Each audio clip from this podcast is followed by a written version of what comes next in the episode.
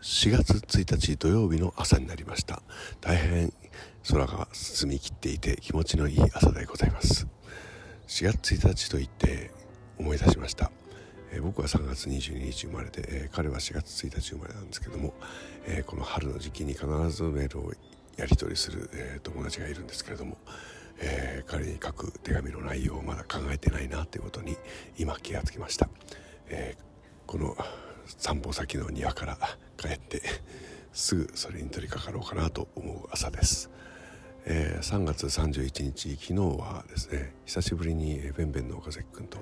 20年ぶりに、えー、相まみえまして、えー、ベラベラと、まあ、彼がほとんど喋っていたわけですけれども、えー、それを聞きながら、えー、楽曲をちょっと準備していったんですけどもなんとか、えー、最終的に1曲新しい歌を歌うっていう歌って動画を作るっていうところまでやることができました。なんだか大変疲れましたけれども、えー、大変充実した3月年度末でございました。